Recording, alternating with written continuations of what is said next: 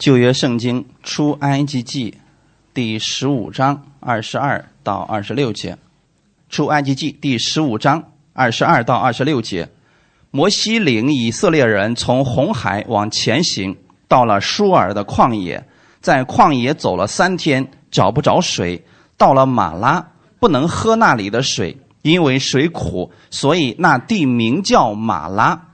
百姓就向摩西发怨言说。我们喝什么呢？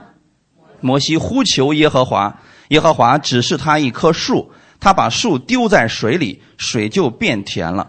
耶和华在那里为他们定了律例典章，在那里试验他们。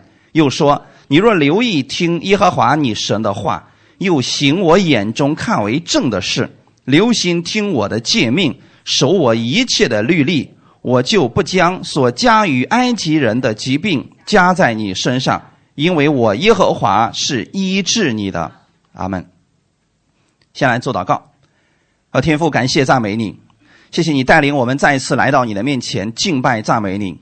你在这个时候要赐下你的话语给我们来供应我们，你的话语也是我们的医治，是我们的力量。你说我们若留心听你的话语，我们就在你的话语上蒙福。感谢赞美主，今天这时间交给圣灵，你亲自来引导更新我们每一个弟兄姊妹，让我们在环境不如意的时候学习向你来依靠，学习用你的话语战胜我们的问题。请你给我们这样的智慧，也赐给我们这样的能力。感谢赞美你，奉主耶稣的名祷告，阿门。你们知道旷野是很热的吗？像前段时间没有下雨的情况下，特别的热。旷野白天，以色列这个地区的旷野的温度可以达到四十六度以上，晚上可以达到零下十几度，所以说温差特别大。在那种情况之下，人特别容易烦躁。那么还有一个事情是什么呢？当烦躁的时候，你特别容易忘记神的恩典。过去神给我们做了什么事情，我们很容易就忘掉了。这是在什么一个背景之下呢？摩西领以色列人从红海往前行。你们知道过红海的时候发生了什么事情吗？一个巨大的神迹，他们都经历了。神将红海分开，他们从红海中间走干地过去。如果你曾经是其中的一员，你一定会被震撼的。不管你当初怎么样觉得这个神不爱你，在那一刻当中，你会感受到他奇特的力量，因为没有人可以做到这个事情。就这样的一个大神迹。你们觉得能维持几天呢？有人说我的生命当中，我希望每天都看见神迹，我希望那个教会当中看见医治的神迹，看见我家庭当中的翻转。如果你把焦点仅仅只是放在这上面，我告诉你，三天之后你就恢复原样。很多人参加特会，看见特会现场，许多人当时被医治，他当时也是信心满满的说：“我也有信心，回家之后我要按照神的话语去生活。”三天就像气球没有了气儿是一样的。以色列百姓当时经历了这个红海的过红海的神迹的时候，当时是不是所有的姊妹们都信心特别大？哎，都成赞美队了。啊，没有人告诉他们你们要赞美神，他们都开始赞美神了。可是呢，三天呢，仅仅三天的时间，就因为找不着水，他们就开始埋怨。那过去那个神迹，他们都忘记了吗？神迹依然还在，但是神迹不能够让你的生命发生彻底的改变。现在是生活，你知道你在恩典之下，可是你的生活怎么进入恩典呢？你怎么样让你每一天当中看见神的大能？绝对不是靠神迹，而是靠真理。如果你心里没有真理，神迹也就随你三天之后，你就会依然靠自己。在遇到困难的时候，你会觉得是神是挺伟大的，可我现在没有水。你需要的是真理，所以在这个时候，以色列百姓他所反映的就是埋怨。百姓向摩西发怨言说：“我们喝什么呢？”可能圣经上只是这么一句话，那你们可以想象得到，这将近两百万人他们埋怨的话可能很难听，因为他过去就是这么被别人对待的，他现在全部发到摩西的身上。其实作为领袖，真的很难过啊。信徒们向你发怨言的时候，不需要理由，没有水喝吗？那如果摩西说你没有水喝，我也没水喝呀，又不是我一直在水上，你们没水喝，你们可以埋怨我，我跟你们一样啊。百姓们不看这些了。所以说，当环境不如意的时候，你怎么办？我们分享第一点：当环境不如意的时候，你怎么办？旷野的路不太好走，很热，又没有其他的供应，所以人很容易烦躁。他们在旷野里边就这样走了三天，找不着水喝了，这是很明显的环境临到了。这个环境临到了是实实在在的，你不能说我假装看不见。就像今天我们接受了恩典，有些人身体上得病了，有些人财务上出现问题了，有些人家庭出现问题了，是不是实实在在的问题？你现在告诉他问题不大，耶稣最大，这能解决问题吗？你告诉他神是爱你的，他听不进去，他需要的是我怎么样解决这个问题？这个时候不是靠一句口号就能解决掉的。所以这个时候你怎么办呢？环境临到了，为什么我们会有这样的埋怨呢？为什么会出现这样一个提反的心理呢？因为神的应许似乎和我们所期盼的不太一样。当摩西去告诉以色列百姓是怎么说的？耶和华差我来把你们救出埃及，要让你们去的地方呢是流奶与蜜之地，你们就跟着我享福吧。百姓们是不是这么想的？哎，只要出了埃及，那就享福了。OK，我们来看一下圣经的依据，《出埃及记》的第三章七到八节。摩西并没有骗以色列百姓，神就是这样告诉给摩西的。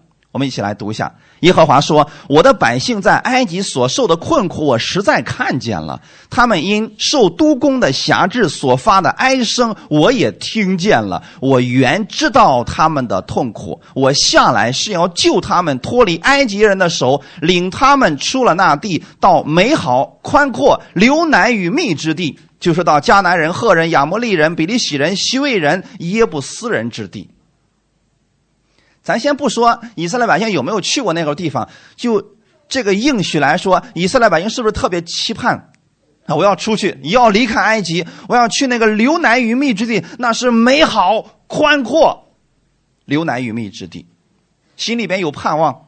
他知道这是神的应许，可现在是应许有没有改变？神的应许没有改变，神也没有骗他们，对吗？摩西只不过是照着神的真理来告诉了以色列百姓，神要把你们带到这里去。以色列百姓说：“OK，我跟着你们走。”好了，摩西亚伦带着他们出来了。可现在的问题是，他们没想到会遇到旷野。就像今天有好些人信耶稣，他们以为只要信了耶稣，就不会再有任何的风浪，不会再有任何的逼迫，不会再有任何的患难一样。神没有应许过这个，神只是说我要把你带到那个地方去。所以我们不要在神的话语上加上我们自己的想法，这样的话你会发现，哦，神的应许跟我的期待的不一样，人就会出现反差，就会抱怨。其实你不管中间怎么样，你要相信，最终神一定是让你得益处的，神一定会实现他所承诺的事情。那现在的问题是。神知不知道以色列百姓的这些问题呢？知道。好，我原知道他们的痛苦，我听见了他们的哀声，我下来就是要救他们。那耶稣的意思是什么意思呢？他要将他的百姓从罪恶当中救出来。所以你在生活当中遇到问题的时候，耶稣能不能救你？可是我们期待的救是什么救法？嗖的一声，我们就逃逃离出来了。今天我祷告，明天这事儿就成了；或者最好的是，现在祷告，下一秒就成了。我们期待的是这样的一个神迹。可是你别忘了，我们的神他不仅仅是行神迹的神，他还在你的生活当中。你的生活不是神迹，是实实在在的经历神。我们每一天是活在超自然当中，活在信心当中，这是实实在在的。就像以色列百姓，他要进入到迦南这个路程，你是不是要走过去啊？在走的过程当中，你会遇到这些患难，这是事实。但这患难不是神给你摆上的，只是神要告诉你，我的应许从未改变。即便是你现在遇到了患难，我现在正在教你怎么样胜过你的生活。思维要被改变的。我们很多人就像埃及人一样，就像以色列百姓在埃及一样，他们人是出了埃及，可是心依然是埃及的想法。今天多数的人，他说我已经听恩典很久了，可是心依然是律法的思维。他想靠做一些事情来获取神的祝福，或者说主啊，我都信这么久了，为什么你还不这么赐福给我？其实都叫做交换的心理，就像以色列百姓一样，我都已经被你带出埃及了，为什么我会有旷野呢？为什么没有水呢？好像跟他期盼的不太一样，但是他从来没有想过说，主，你曾经给我看见过那么多的神迹，现在不就是没有水吗？我相信你会赐下水。这就是恩典的想法，大家明白了吗？遇到困难，我们不是问神为什么，为什么我会遇到这个？为什么我会临到这些事情？你应该问主，我相信你有能力解决它，这才是我们真实的想法，也是我们应该有的想法。你知道他创造天地，你知道他掌管万有，你知道他凡事都能。那么现在能不能就在这儿说，主，我相信你能赐给我水喝，虽然这水是苦的。但你有能力改变它，在那种情况之下，我们叫做信心的生活。我不希望大家学的是一大套的理论啊！我知道神创造天地万物，神掌管万有，他坐在从穹苍之上，那有什么用呢？现在是没有水啊，所以我们要实实在在的生活当中经历到他的这个能力。当神的应许和我们所期盼的不一样的时候，你仍然要相信，神是可以依靠的。哈利路亚！今天我们看一个人，这个人叫大卫。圣经当中关于大卫的成长描述的特别的多。那我们看大卫是怎么成长的啊？大卫后来是不是成为了以色列的王？他的一生是被神认可的。虽然他有软弱，虽然他曾经犯过罪，但是他的一生是被神认可的。好，那这样的一个人，我们看看他是怎么样成长的。首先呢，大卫在自己家里边是不受待见的。你们知道他儿子很多，然后呢，这个小儿子呀，最小的这个呢是放羊的，嗯，在旷野里边，可能他爸妈已经把他给忘了，不受待见啊。所以撒母耳，我们看一下，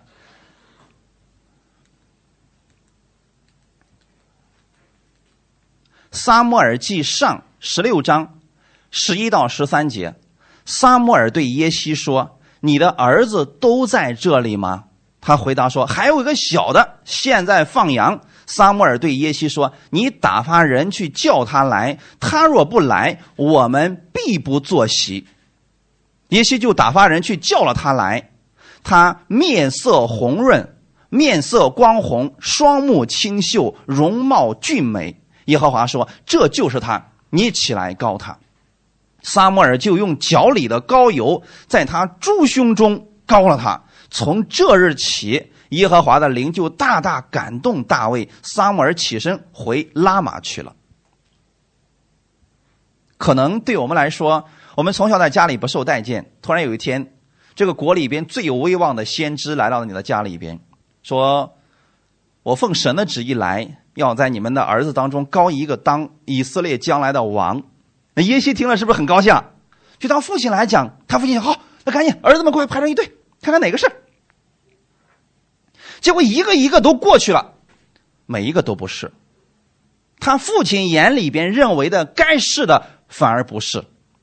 现在的问题是，萨母尔一看都不是，说还有没有儿子？然后他还有个小的呢，在放羊，是不是把大卫给忘记了？那你咱先不说别的，就算大卫后期知道这个事儿之后，心里会怎么想？很失落，对吗？他不知道他的父亲为什么想不起他，可能觉得他不配吧。这是我们人的眼光。好，那现在的问题是，大卫从撒母耳这儿他得到了安慰，撒母耳就用脚里的膏油在他猪胸中膏了他。好，从今天开始，是不是大卫应该觉得自己将来就是以色列的王？因为被膏了之后，你就是要做王的人了。好，现在我想问你们一个问题：这个应许如果放在你的身上，你从明天开始怎么生活？你是不是期待明天会发生神迹？赶紧让扫罗下来，我得上去当王啊！神都告了我了呀！从这日起，耶和华的灵就大大感动大卫。里面有没有圣灵了？有。你发现没有？各方面的条件都预备了，就差坐上那个王位了。如果是你，你期待什么时候坐上王位？马上，很快，对不对？那你们又不知不知道大卫等了多少年？圣经当中，大卫被高的时候大约是十七岁，他坐上王位的时候是三十岁。你想，哎呦，怎么差这么多呢？那我再给你们举一个新约当中的人，保罗够不够伟大？能力够不够大？但你知不知道，保罗在教会当中默默服侍了十四年。你愿意吗？神告诉你说：“我要拆你成为外邦人的光，你要为我大发热心，你要做很多的事情。”保罗说：“我愿意啊。”好，OK，十四年时间在一个教会里边待着，默默无闻，你能做到吗？你在中间会不会怀疑神？你是不是把我忘了？你的应许是假的吗？我想大卫最有可能会想这个事情的，对吗？昨天的时候，好了，神已经高了他了，说你就是王了。那现在人家撒母耳已经回拉玛去了，你现在是怀疑撒母耳是个假的吗？他为什么情况还没有改变？我明天还要放羊呢。事实如此呀，这是不是环境？环境来临的时候，你怎么依靠神？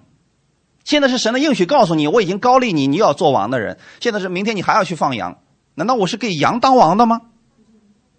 所以在这样的环境面前，落差太大了，我们不知道怎么去依靠神了。大卫好不容易有一天有了一个机会，那是他唯一一次啊能够出名的机会，是不是大战歌利亚那一次？哎，那一次是一战成名啊！你想，你可能过去的时候你会想说：是啊，神已经高立我做王了，所以从今天开始我要好好的锻炼身体，我要好好的学知识。你可以这样去准备自己，可是你不知道准备多久。人在这样的环境当中最容易软弱。可能有一天你要放弃，说我不要准备了，我不知道这个准备的到什么？难道等我死了以后，神才给我成就吗？好多基督徒会说了：“主，你什么时候给我成就这个事？你要等我死了以后再成就吗？”这是环境来临了，你这个时候看不见神的应许了。大卫在旷野当中确实经历了这么多。可能有人说：“难道当上王位就这么痛苦吗？就那么艰难吗？”对。扫罗来说是特别容易的，神节选他之后，他很快就当上王。你发现没有？就出去找了一头驴，没想到啊，驴是没找着，结果呢，当上以色列的第一届国君。大卫可能也想说：“哎呀，如果我是这么简单就好了呀。”可是大卫的人生不是这样的。有人可能会对他俩做一个比较，说为什么大卫是忠心的，为什么扫罗这么不忠心？其中有一个原因是什么呢？扫罗的成功太快了，所以他不认识自己了。有时候我们非常讨厌患难，我们非常非常讨厌这些问题的来临。但你知不知道，在这些问题当中，会给你增加你必要的品格。这些品格是必须有的，忍耐的品格、老练的品格，这些都必须有了，你才能在那个高位上站立得稳。那你们知不知道，《创世纪》当中的约瑟也是经过了近十五年的时间，他才登上了埃及宰相的位置。他在那个位置上没有飘飘然，没有不认识自己，在这十多年当中，他知道神的美意。虽然他也是从小就知道自己是什么样的一个人，我相信你们中间，你们每一个人身上，可能你都有神给你们的启示，给你们的意象。可能你也说了，神曾经给我说过这样的话，是。可这个事情现在没有成就的时候，你怎么办？你是继续相信，还是说怀疑我靠自己的努力呢？很多人靠自己努力，结果出了无穷的问题啊！我举一个反面的教材。当年神给亚伯拉罕说：“我要赐福给你，我要让你的孩子，让你的后裔就像天上的星、海边的沙那样多。”这是神当时给他们的承诺。那好，神给他承诺的时候是这样说了，可是亚伯拉罕左等右等，等了多少年？二十五年呀！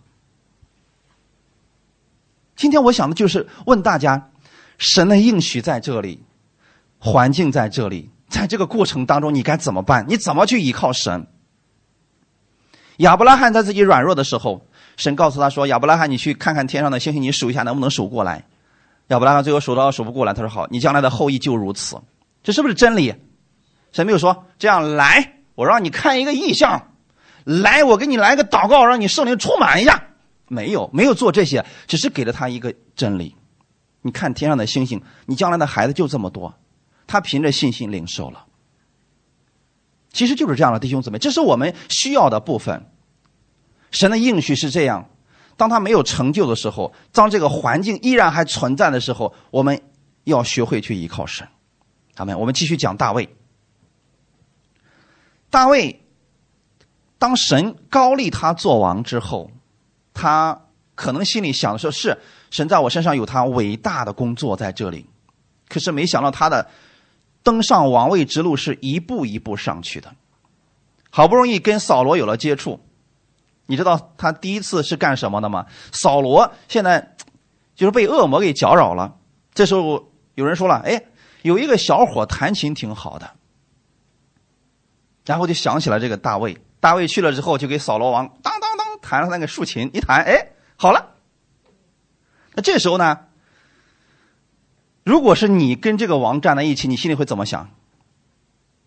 咱俩应该换一换，因为你给我弹琴才对啊。如果你不认识自己，你真的会这么想的。可这时候呢，扫罗对他说：“啊，小伙子弹琴还是不错的啊。这样吧，在我身边的当个差吧。”大卫干什么你知道吗？给扫罗拿兵器。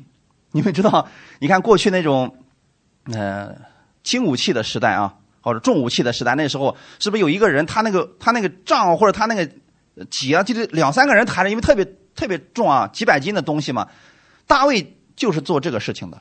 人家扫罗要上战场之前，大卫扛着人家的兵器说：“来吧，王给你了。”如果神曾经给你有应许，现在让你做这个事情，你能做吗？这也可以称之为环境。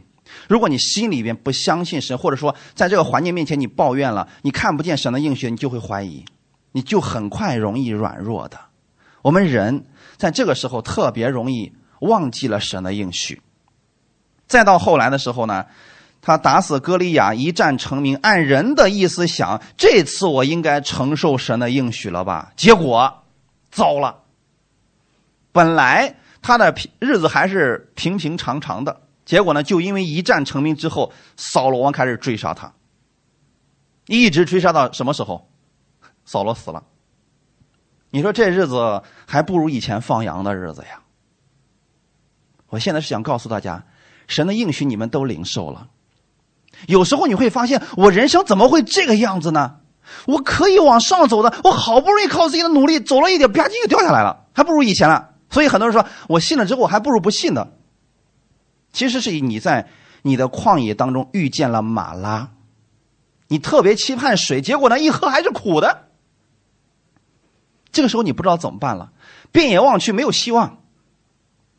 所以以色列百姓为什么他们想要回埃及？你现在现在明白了吗？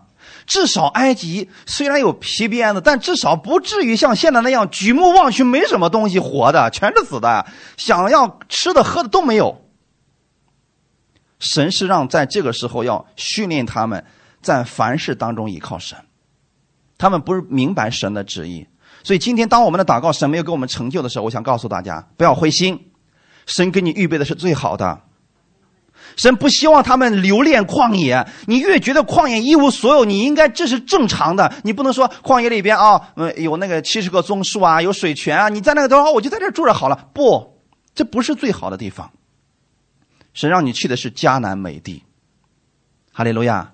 今天好多人把这个世界当成了家了，其实这不是你的家。你的家在上面，哈利路亚，在上面那里是好的无比的。多数的人用尽了自己的一生去装饰这个地上的家，那就相当于说你在马拉之后遇到了二十个水泉、七十个棕树，你在那个地方开始安家不走了。你觉得那地方好，因为在沙漠里好不容易遇见水泉了吗？但那不是你的家。可能那个地方比之前好很多，但那不是，不是弟兄姊妹。神应许之地比这个好多了。今天环境来临的时候，你要相信，你只不过是继续往前前行。神要借着这环境，要继续的造就你的。那么大卫呢？他不断的被扫罗追杀为难，这些都是大卫的环境。那么大卫到底是怎么胜过的？我今天把这个方法告诉大家。他写了很多的诗篇，你们知道人在什么时候会写出诗篇来吗？成为诗人其实很简单，要么被爱充满，要么被环境充满。人在受苦极大的时候，就能变成诗人了，或者说呢？他真的被神的爱充满的时候，他也可以成为诗人。那大卫很明显是属于后者，但是大卫呢，他在苦难当中的时候，他总是能看见神，这是他唯一的希望。所以你们仔细去看大卫所写的那些诗篇，前面他会描述：“哎呀，我多么的惨呐！”后面他说：“耶和华是我的喜乐，是我的盼望。”这个主题从来就没有改变过，不管他写了多少诗篇，包括我们最熟悉的诗篇二十三篇。他前面提到什么？我虽然行过死荫的幽谷，但后面说什么呢？你为我摆设筵席。今天这个诗篇二十七篇也是这样的，我们来看一下。诗篇二十七篇一到五节：耶和华是我的亮光，使我的拯救，我还怕谁呢？耶和华是我性命的保障，我还惧谁呢？那作恶的就是我的仇敌，前来吃我肉的时候，就半跌扑倒。虽有军兵安营攻击我，我的心也不害怕。虽然兴起刀兵攻击我，我心仍旧安稳。有一件事我曾求耶和华，我仍要寻求，就是一生一世住在耶和华的殿中，赞扬他的荣美，在他的殿里求问。因为我遭遇患难，他必暗暗的保护我，在他亭子里把我藏在他帐幕的隐秘处，将我高举在磐石上。就算你们不了解大卫的经历，读这个诗篇的时候，你觉得他现在是在安稳之处呢，还是在被人追杀的时候呢？很明显，环境不好。那么，当我们环境不好的时候，很多人会像以色列百姓一样去抱怨。可是大卫他的难能可贵之处就在于，他虽然也遇到了环境，虽然他真的一生当中啊，你看他自己怎么形容呢？当扫罗追杀他的时候，他有什么反击的能力？有没有？完全没有。所以他对自己说：“说扫罗王啊，王啊，你追杀我就像追杀一只个蚤一样。你们知道个蚤是什么东西吗？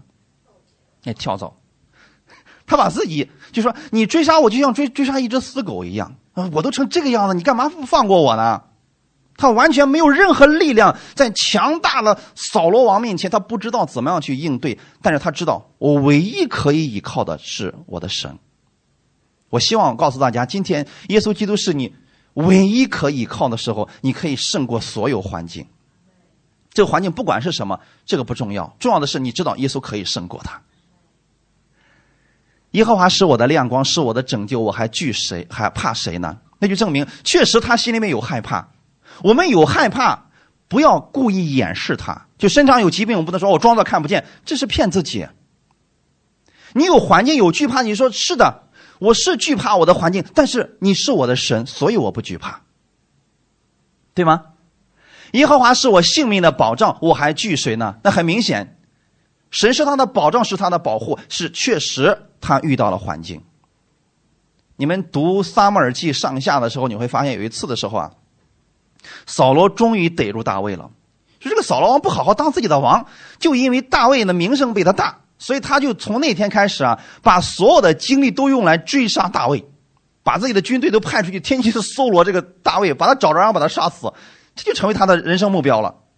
有一次啊，终于找着大卫了，眼看着啊，就在那个地方，只要过去就能把大卫抓住，就杀死他了，就差那么几步了。就在这个时候，突然士兵来报告说，扫罗王，非利士人入侵了。你说当时。大卫在干什么？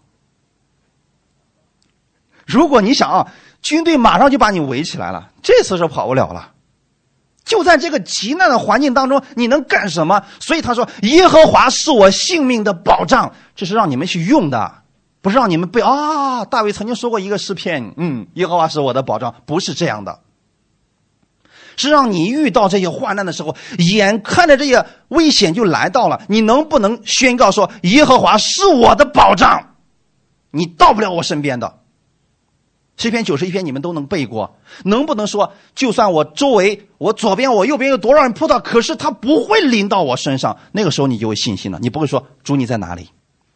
大卫是眼看着扫罗就要过来，他会说了：“耶和华是我的保障。”因为你现在跑不了了呀，所以只能祷告了，只能去仰望神了。这才是这真理的使用。好吗？要不然你什么时候使用真理啊？在教会里边吗？环境来临的时候，你倚靠神的方式就是使用他的话语对自己说话，告诉自己这个话一定会成就在我身上。所以大卫可能不知道发生什么事了，他眼看着那个士兵突然撤退了，就这么奇妙，弟兄姊妹，你们知道吗？士兵来报告说敌人入侵了，所以那时候扫罗可能心里面心想啊，为什么会这样？我眼看就要抓住你了，但是得先处理国家大事啊。大卫这样的经历是一次吗？很多次，所以他有很多的宣告说：“耶和华是我的磐石，是我的高台，他会把我举到隐秘处。”这个世界上哪有什么隐秘处啊？其实就是在你在这里，敌人根本无法到你身边，这就是隐秘处了，对吗？啊，你不能说啊，把我藏在一个地方，连我自己都找不着的地方，那怎么可能呢？所以。后面你看啊，这里怎么说呢？那作恶的就是我的仇敌，前来吃我肉的时候，咱也不说别的，就这么形容自己的时候，他的环境好吗？可能你们说，哎，你都不知道我的情况也差不多，敌人都来吃我的肉了。OK，那怎么办呢？虽有军兵安营攻击我，你遇到的环境应该比大卫小多了吧？大卫是举国之兵都来搜刮他，都要灭掉他的呀，你往哪儿逃啊？好我的心也不害怕，虽然兴起刀兵攻击我，我心仍旧安稳。他是怎么安稳的？看下面，因为我遭遇患难，他必暗暗的保守我，在他亭子里。好，大卫总是能够看见，你们看见的是患难，是危险，但是我看到的是神，他把我放在他的亭子里边。难道真的是有个亭子吗？不是，是大卫的心里边，这就叫做依靠神。大卫的心里边相信神一直在暗暗的保守他，把他放在耶和华的亭子里边。那就意思是，虽然我周围有危险，但我在神的亭子里边，这就是依靠神。哈利路亚！他把我藏在他帐幕的隐秘处，将我高举在磐石上。这些事情是一个形容词，但是大卫实实在在的在人生遇到患难的时候，遇到环境的时候，他就是这样依靠神胜过的。这就是为什么人生当中那么多次的波折都没有将大卫打倒的原因。耶稣在这个世界上也遇到了很多的问题，但他胜过了。今天你们可以去依靠耶稣的能力，在你的所有环境当中可以胜过，这就是依靠神。阿门。如果我们只是看到环境，那我们就没有盼望，就会灰心绝望。以色列百姓看到的环境跟大卫这个比起来，哪个更严重？明显是大卫，对吗？可是当时的以色列百姓没有这个信心，所以他们选择的是抱怨。大卫在环境当中看到的是神的拯救。那有人说了，那既然在以色列地区，扫罗举国追杀你，那我们出国不就行了吗？这是不是一个方法？啊，也算是一个方法。我我们来看一下啊，《撒母耳记上》二十二章一到四节，大卫就离开那里，逃到亚杜兰洞。他的弟兄和他父亲的全家听见了，就下到他那里。凡受窘迫的、欠债的、心里苦恼的，都聚集到大卫那里。大卫就做他们的头目，跟随他的约有四百人。大卫从那里往摩押的米斯巴去。对摩押王说：“求你容我父母搬来住在你们这里，等我知道神要为我怎样行。”大卫领他父母到摩押王面前。大卫住山寨多少日子，他父母也住摩押王那里多少日子。这环境如何？可能我们想过我们无数个方法，在你们遇到患难的时候，你们可能也会想：我有什么方法可以解决呢？你不断的努力，你也可能想象得到，是啊，在这个国家，既然扫罗这样追杀我，我出国好了。大卫走了这个路，可结果如何呢？还不如不出去呢。他过去杀了歌利亚，现在跑到人家的地盘上去，人家不相信他了，所以他在外边的时候是装疯卖傻呀。在至少至少在自己的国家里面还不用这样，可是到了别的国家之后啊，还得装疯卖傻，因为别人要杀他，还是要杀他。那如果是你怎么办？往哪儿去？就像我们看那个什么，那叫什么电视剧来说，天下虽大，却无我萧峰容身之处。怎么活呀？跑哪都是都是死，都有敌人追杀你，怎么活呀？大卫确实临到这个环境了。我想，我们临到的环境应该比大卫小多了吧？他是怎么胜过了呢？他一直仰望神。所谓的倚靠神是什么意思呢？抓住神的应许，在自己的患难当中使用这个应许。就算我没有看到结果，我依然这样来使用。那当时呢，他逃到了亚杜兰洞的时候，其实这是大卫人生的转折。他到那儿其实当的是土匪，用我们今天的话来讲，对吗？去投靠大卫都是什么人？第二节说了啊，受窘迫的、欠债的、心里苦恼的，都聚集到大卫那里。大卫就做他们的头目，跟随他的约有四百人。好了，如果是你的话，心里可能想了：完了，这可能就是王吧？你看我神不是是高立我做王了吗？你看现在我手下也怎么也有四百人了呀？可是四百人都是什么样的人？有没有价值？这些人现在看来没有。但是我告诉大家的是什么呢？真正当大卫当上王位之后，给他打下江山的，就是这四百人。几乎所有的勇士都是从这四百人当中出来的。那一开始这些人啥都不是呀，他们只是没有办法了，跟大卫一样受逼迫了，所以他们跑投靠大卫去了。大卫说：“我比你们更惨，我现在连连国都不能回了，别说家了啊，说我家里人都跟着我一块遭殃了。”你看，过去他的哥哥们还当兵啊什么的，现在他怎么父母全过来了？就因为大卫你一战成名，好，现在你的家人都跟着你一块遭殃了。投奔大卫的全都是这群人，那么大卫怎么办？现在面对这么一群有问题的人，你怎么去牧养？有没有有没有像一个教会？发现了没有？来教会的是什么样的人？你可以说受窘迫的、有问题的、有疾病的、心理有问题，OK 都可以。你不能说了，我这样人我不能要。其实不是靠我们自己。大卫如果靠自己，绝对容纳不了这群人。这群人天天给他抱怨说：“哎，行行行，别说了，我比你们更惨，别说了啊！”我起初建立教会的时候，一开始神给我差派过来的就是有问题的人，失眠的人。当时我心想：“哎呦，主啊，怎么办？我都快失眠了，我不知道怎么牧养教会，找不着人。你说你还弄那个失眠的过来，他天天跟我抱怨他睡不着觉，怎么怎么？我说怎么办呢？突然有一天，神告诉我说：“为他祷告。”我会让你看见神迹。教会就是要解决这些人的问题的，所以从那时候开始，我第一次勇敢的伸出来手，为那些睡不着的人祷告。虽然我过去受的教义是不可为别人安守哦，要不然你就他的罪上有份。我那时候已经顾不着了，什么理论对我来说没有用了。那时候我开始为他们祷告，我发现一个问题：当我为他祷告的时候，这个人好了，能睡着觉了。之后他开始去传福音，神把人一个一个带过来。而带进来的人都是是有问题的，有点像大卫啊，发现了没有？大卫解决了这些人的问题，安慰这些人，可能他用的就是神的话语，要不然靠自己的处境去安慰他们，能安慰多久呢？大卫给他们一个梦想，给他们一个意向，说：“我相信我的神会在我身上成就他给我所应许的，我将来一定会成为以色列的国君。你们愿意跟随我吗？”是不是给他们神的话语了？把神的真理给他们了，所以今天你们发现没有？你们有问题的来到这里，我是不是也这样告诉你们的？你们不要看我没有用，因为我也有问题。但是你们来到这里，我可以把神的真理给你们。我告诉你，神给我有应许，神给你也有应许，你也可以站起来的。所以这些受窘迫的、欠债的、患难的，他们最后成为了大卫的忠心的精兵。这些人了不得呀！直到今日，我已经不再惧怕咱们教会来一个。身患疾病的人，我不再怕了；或者说有一个被鬼附的，我已经不再怕了，因为对我们来说，这个不算什么了。原来的时候，我训练过我们教会的一些弟兄姊妹去赶鬼，啊，就是奉耶稣基督名令这个鬼出去，很简单了，这是需要训练的啊。大卫肯定训练过这四百个人，要不然不会成为精兵的哈。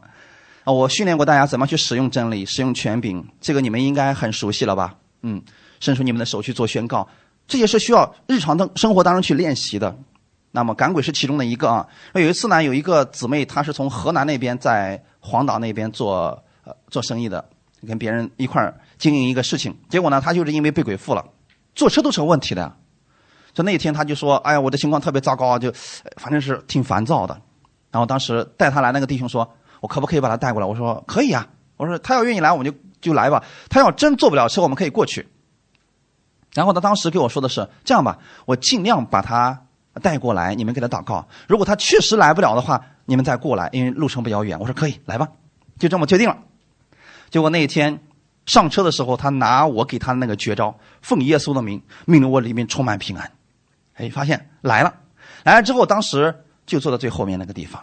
我在上面讲到，因为我不知道是他嘛，然后我就继续讲到，继续讲到，你知道吗？结束之后，我本来想问他还要不要祷告，我都准备好了，我都联系好弟兄姊妹，一块给他按手，赶鬼呢，就准备好了，你知道吗？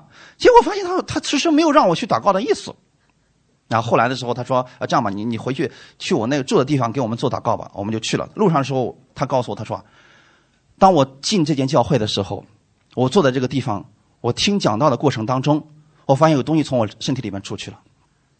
我已经不再惧怕了，那个影响我东西已经不在了。所以后来说我们弟兄姊妹很失望，说：“切，真是的，也不来个大鬼，我还没我还没伸出手呢，他都已经跑出去了，这有啥意思？”有没有发现很多人害怕赶鬼？但是对我们来说呢，这已经不算什么了，因为经常在训练，用神的真理在训练。大卫能把这些人训练成精兵是有原因的。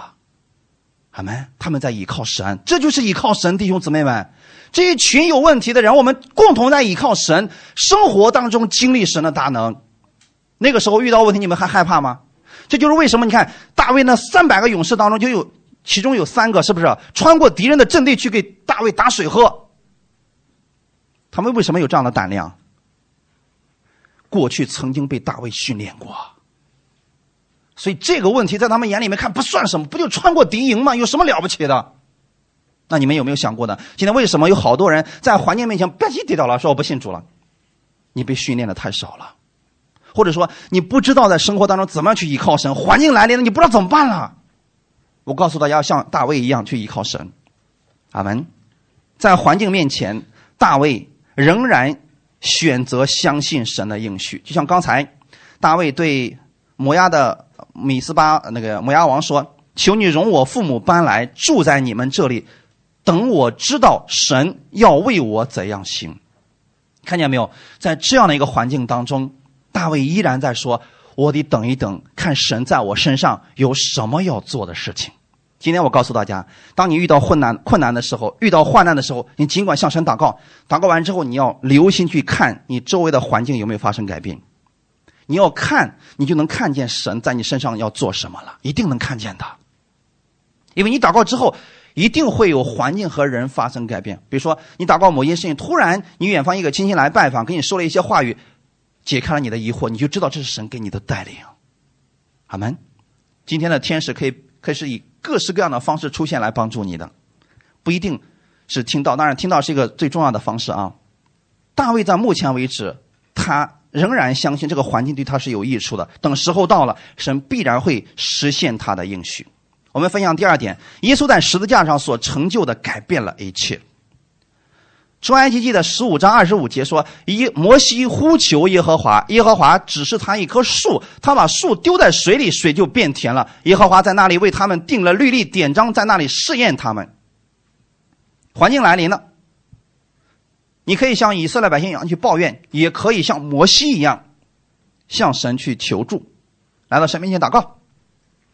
他呼求神是在寻找神的旨意。其实这就是以色列百姓的转折点。转折点是什么呢？那棵树。今天你们可能想的，到底是一棵什么树？重点不是什么树，重点是这个树是解决的方法。你知道它这个树预表的是谁就够了。阿门。也许是皂荚木，也许是其他的树，但是不要紧。总之呢，你知道它预表的是我们的耶稣基督，哈利路亚！耶稣基督进入到你的环境当中，能不能改变你的环境？他能够把你从死亡之地带掉，带到啊生命之地，能把你从仇敌的国里边迁到他爱子的国里面，能把你从黑暗当中带入光明，能把你从咒诅带进祝福，这都是耶稣能做到的事情。所以你只要让耶稣进入你的环境当中就够了。比如说你我现在啊，我我我特别看不惯某个人，我一看见他我就我就生气。好，透过耶稣去看他就可以了。一个人家庭当中经常吵架，那是因为没有耶稣在这个家里边。公司当中经常同事之间闹不和，是因为没有耶稣在中间。如果耶稣在这中间，就变成和睦了。哈利路亚！所以对我们来讲，你要相信耶稣成就了一切，他能改变你现在的环境，这个不算什么的。他把祝福都准备好了，现在要赐给你的。今天我呃给大家讲一点关于以色列。他们的一些事情，以此来勉励大家。一个在旧约下守着旧约的人都能如此蒙福，更何况你们呢？你们知道以色列国吗？就现在的以色列国，他们这个国家，你知道是什么样子的吗？六十年前，他们是一九四八年建国的啊。六十年前，以色列并不是一个什么肥沃的多产之地，南部的内盖夫沙漠几乎占了国土面积的一半。也就是他们的国家一半以上都是沙漠，剩余的百分之三十是高盐碱地或者山地。去过以色列旅游的都知道，哦，真的没什么可看的。所以要旅游还在中国旅游好了。他们那地方真没什么可看的。你去看他们的地理结构，他们没什么可夸口的。特别是六十年前，真的看过去就是一片沙漠之地，可耕种的土地。只占到总面积的百分之二十，而且这些还是分布在地中海狭长的海岸地带河谷当中。加利利平原，你都知道啊，能种的土地它不是集中在一块是这一点那一点这一点那的。如果是这样的一个国家，你怎么去经营它？这是不是神的应许？说是流奶与蜜之地，可你现在看来，它像吗？不像，那怎么办？不建国了吗？那也得有啊，经过。两次世界大战，他们决定了不行，一定要有自己的国家。可是现在这个情况怎么办？神的应许是告诉你，我要带你们进入到流奶与蜜之，他们相信这个。可现在是怎么样进入呢？怎么能看见这个呢？环境来临的，应许在这里，你该选择哪个？怎么去依靠神呢？当时他们的开国总统叫魏茨曼，这个魏茨曼说了一句话，说只要给我们一碗水、一颗种子，我们这个民族就能生存。谁给了他们这样的信心和勇气？他们手里拿的圣经，神给我有应许，给我一颗种子、一碗水就够了。哈利路亚！这现在你们知道为什么以色列人他们做生意能够做到全世界，而且做到最好吗？他们相信神的应许，这就是他们信心的源头。别忘记了啊，他们是相信旧约的那个啊，他们相信神掌管着万有。就像刚才我所说的那样，在这样一个资源如此匮乏的国家，而且还有一个特点，他们每年水资源都极其的缺乏，从南到北啊，每年的降水量是呃三十到三百毫升，每年。你知道三百毫升有多少吗？每年就降这么点雨。简单来讲啊，比我们中国的新疆降水还要少。很多时候就是雨点儿还没落到地上的就已经蒸发掉了，在这样的一个国家当中，你怎么相信神的应许会成就？我想他们遇到的困难比你们要大多了。如果你们知道这个之后，你应该相信，如果不是神的祝福，他们活不下来的。为什么圣经当中特别提到了秋雨和春雨？因为太重要了。如果没有这个雨，完了这这一年就没有收成了。一年三百毫升的雨有什么用？但是他们。相信耶和华是看守城池的那一位。你知道他们经常依靠的经文是哪一段吗？我给大家举其中的一段啊。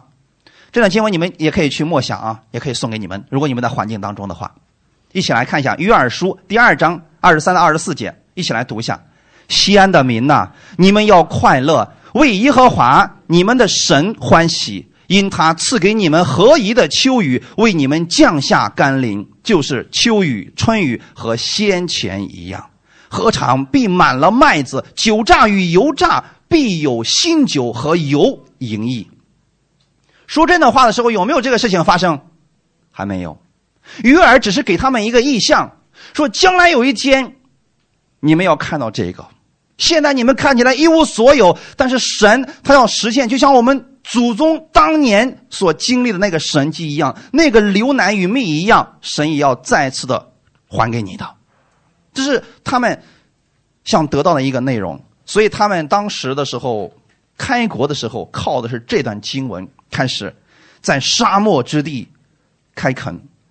他们在沙漠之地种了那个皂荚树和橄榄树，用他们的双手来修复他们的家园。他相信的是耶和华必然会赐福给我们，就像我们的祖宗当年在迦南地一样。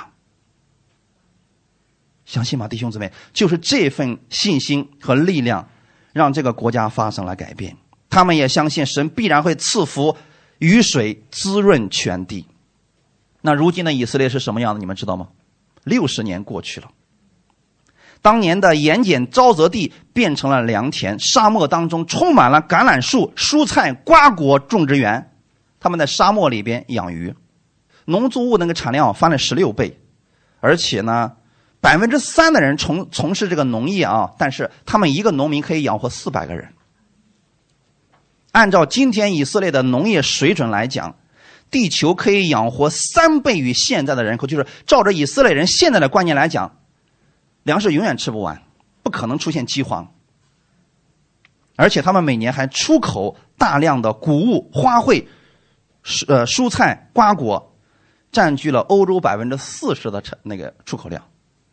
就那么一个小国家，为什么会有这么大的祝福？他们相信，相信这个应许。即便是在现在一无所有的情况之下，他们仍然相信这个应许。好门。那我现在告诉大家，当年的时候，我来到这里的时候，我也有一个盼望。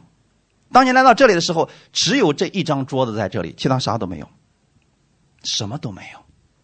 但是我站在这的时候，我相信，我看到了，或者这个地方有很多人在这里会被神翻转，很多人会在这里亲眼见证神的荣耀。如今看来，这事情已经实现了，但我相信后面会更大。阿门。我现在告诉大家的意思是什么呢？连守旧约的以色列百姓都如此蒙福，更何况你是属灵的后裔。你不需要像以色列百姓那样苦苦的刻苦己心才能够换得神的祝福。你今天领取的是从耶稣而来的祝福，所以你的。祝福你的供应，你的想法应该比以色列百姓是更大的。你若大大张口，神必然给你充满。即便是在现在的环境当中，你也要如此来依靠神。就像以色列百姓在一无所有的时候，他们仍然相信神是我的欢喜，他会赐给我合宜的秋雨，为我降下甘霖。你知道，在那个环境当中，你能说出这番话是需要信心的吗？因为那个地方从来就不下大雨，一年。也就三百毫升的雨，这个时候你能说出这样的话语，确实需要相信神的应许的。今天能不能在你的环境当中这样去依靠神呢？相信耶稣基督已经把你所有的咒诅变成了祝福，已经翻转了你的一切。你不再是一个信了一个空洞的学说，你是要在环境当中抓住神的应许，然后宣告这就是给我的。将来太书第三章二十七到二十九节，你们受洗归入基督的，都是披戴基督了，并不分犹太人、希利尼人、自主的、为奴的，或男或女，因为你们在基督耶稣里都成为一了。你们既属乎基督，就是亚伯拉罕的后裔，是照着应许承受产业的了。这是神给我们的应许。可是今天好些基督徒没有承受到这个产业，你知道为什么吗？在环境面前，他们选择抱怨，他们选择退缩，他们选择改变方式，这个不好。刚刚我给大家提到过，亚伯拉罕曾经努力过，在他没有看到孩子的时候，他努力过，结果生了以实玛利，战火一直延续到今天为止，啊，后患无穷啊！如果当时他持守神的应许呢，以撒会不会出生？会吗？他只要持守神的应许，即便没有以实玛利，以撒也会出生的呀。那今天你们是不是也应该这样来相信的？你不要说哦，不行，这方法我实在受不了了，我等不及了，我要去努力一下。OK，你后患无穷啊！你要相信，你是照着应许承受产业的。照着什么应许？神给你的应许，在基督里神给你的应许，你要在圣经里面找出来。阿门。然后你抓住这一个，说这个就是我的，我要等到这个事情彻底的让我看见为止。除此之外，我不再想别的方法了。我跟神有一个约定，我说，我说主啊，我过去在世界上打拼过很多了。我说，我服侍你的时候，我从此以后今生我不再从这个世界上挣一分钱来养家。来供应我自己，我相信你给我的绰绰有余。可能很多人在听我讲到之后，你知道这十年来有无数的人有一些企业的大老板看中了我说：“你的口才真好，来来我们来我们公司吧，我给你什么？”我说：“对不起。”为什么呢？我知道神的应许更好。当然，这是我自己的约定啊，这是我所持守的，你们也要如此，抓住神的应许之后，然后说这就是我的。我相信神这个应许一定会成就在我身上。哈利路亚！因为你是亚伯拉罕的后裔，你是照着基督在十字架上所成就的这个救恩，给你承受祝福的。阿门。罗马书第四章十六节，所以人得为后嗣是本乎信，因此就属乎恩，叫应许定然归给一切后裔，不单归给那属律法的，也归给那效法亚伯拉罕之心的。如果你们觉得刚才我所分享的大卫也好，今天的以色列百姓也好，他们能够如此蒙福，你相信你也可以。他们人得为后嗣是本乎信，他们是靠着相信。虽然他们在旧约之下，他们还是其实焦点还是在信上，相信神会赐下春雨，相信神会赐下秋雨，是不是信？嗯。因此这就叫做恩典。哈利路亚！恩典不是一个教义，也不是一个学科，恩典是一个人，他的名字叫耶稣。所以你要去依靠耶稣，相信耶稣的这个恩典。你是属乎恩典的，你是属乎耶稣的，叫应许定然，定然什么意思？必然会成就，啊，不管别人怎么说，不管环境如何糟糕，它必然会成就在你身上，这叫定然。定然归给一切后裔，你是不是这个后裔当中的一部分？OK，是的，不单给那些守护律法的犹太人，虽然也蒙到了神的祝福，但是你是属于另外一部分，也归给那些效法亚伯拉罕之信的，就是你了。阿门，所以我们不要看不起律法下的人，他们也可以承受这个祝福的，就看他们能信多少了。你们也可以啊，就看你们能信多少了。我愿意大家全然相信神的应许，在患难来临的时候持守神的应许，依然相信他是我的主，我可以依靠他。阿门。一起来祷告，天父，感谢赞美你，谢谢你今天借着这样的话语来更新我，让我知道环境不好的时候，你依然是我的主。我就是要用你的应许。成就在我的身上，并且我要持守这个应许，不管别人怎么说，不管环境如何的糟糕，就算我一次又一次的进入到低谷，但我相信到低谷的那一天，我就开始往上上升。神要举起我，要把我放在他的隐秘处，要把我放在他的亭子里边，这是他给我的话语，我要相信。今天我可以在我的环境当中让耶稣进入，我要看见耶稣，而不是那个苦水。因为耶稣进入到环境当中，这水就变甜了。谢谢你，谢谢你主，你把这你的话语给我，你愿意我留心去听你的话语，按你的话语去行。你说了，你是医治我的神，所以你能医治以色列百姓的那段水，你也可以医治我的心灵，也可以医治我现在的环境。我相信你可以，因为你是爱我的主。感谢赞美主，祝福所有今天听到的弟兄姊妹，奉主耶稣的名祷告，阿门。